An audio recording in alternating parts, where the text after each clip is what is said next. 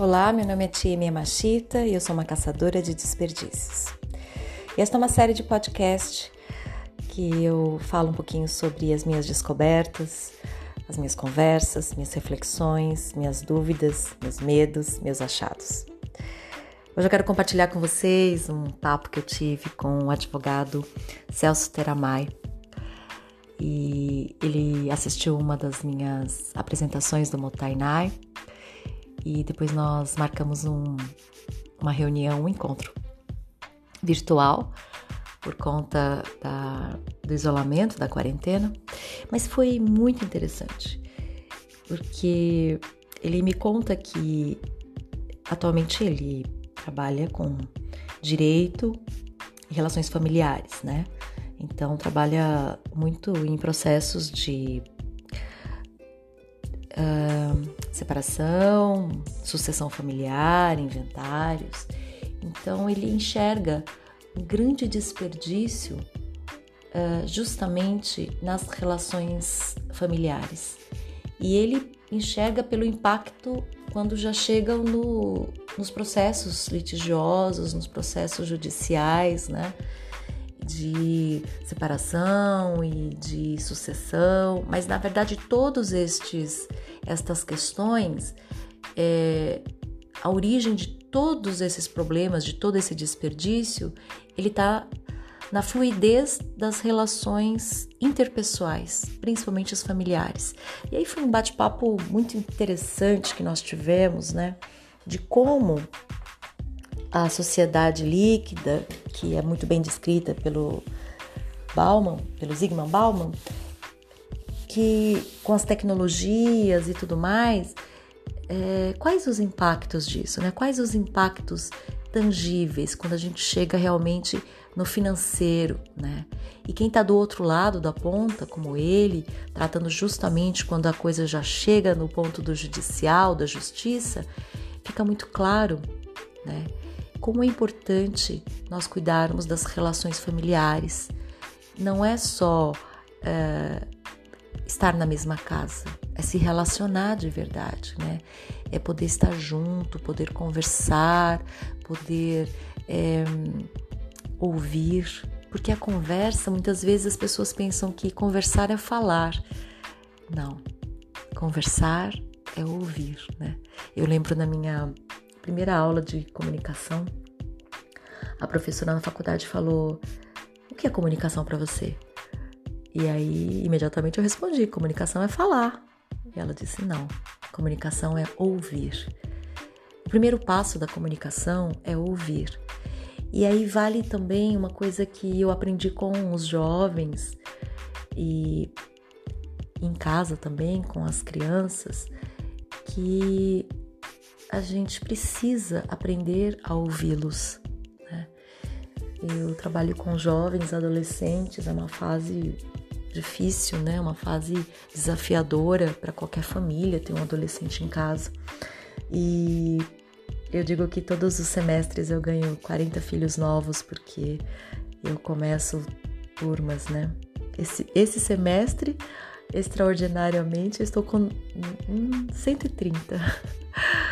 130 filhos novos, todos na idade entre 14, 15 até 17 anos e é maravilhoso. E uma das coisas que ele fa eles falam é: meus pais não me ouvem, meus pais não me ouvem, só me criticam, só me julgam, só reclamam.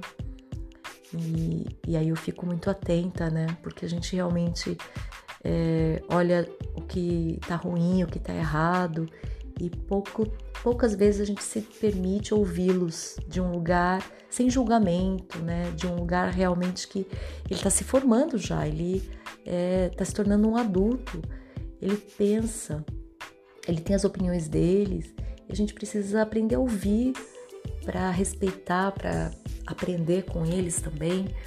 Então, um exercício que eu falo é: olha, eu, pelo menos com as crianças aqui em casa, com as meninas sempre, desde pequenas, é, eu sempre falei para elas que a mamãe tem uma, mãe, papai tem uma opinião formada, mas nós estamos abertas a mudar. Então, se você tiver os argumentos, se você tem uma opinião diferente, por favor, diga.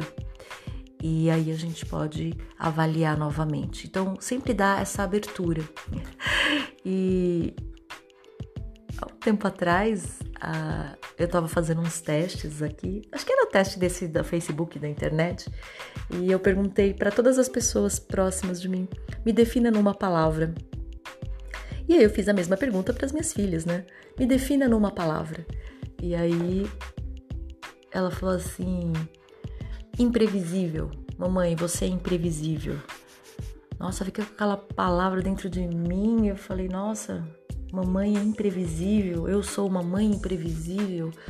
Fiquei remoendo aquilo. Passou um dia, eu falei, filha, por que você falou que a mamãe é imprevisível? Aí ela falou, é, mãe, a gente não sabe o que, que você pensa. Às vezes eu eu penso que você vai ficar brava e você me dá um beijo e você me incentiva. Outras horas eu acho que você vai me dar um apoio e você fala que aquilo não é a melhor coisa para fazer. Então, assim, você é muito imprevisível. Eu não consigo prever o que você vai falar, o que você tá pensando. Na dúvida, eu sempre pergunto. Na dúvida, eu sempre coloco a situação, porque eu não sei o que vai vir. E, e aí me trouxe duas informações importantes, né? Quando a gente se coloca nesse lugar de abertura, sim, nós temos uma posição, uma opinião, mas estamos abertos a te escutar e aprender com você. É, eles se sentem ouvidos, eles sentem que há um espaço. E no contraponto, quando eu estou com os jovens e a gente conversa muito dentro dos projetos de formação, é, eles dizem: é, que eles não têm espaço para falar e que eles não falam o que eles pensam em casa porque eles já sabem a opinião dos pais e sabem que eles não vão mudar. Então isso já desencoraja a que eles falem o que eles pensam. Só que quando a criança, o jovem, não fala o que ele pensa dentro de casa, isso causa um distanciamento.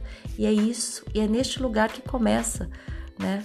O desperdício nas relações familiares.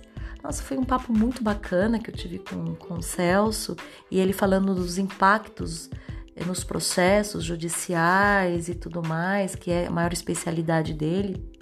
E aí eu, lógico, fiz um convite para a gente poder gravar um podcast ou uma websérie para falar sobre os desperdícios no direito. Aguardem!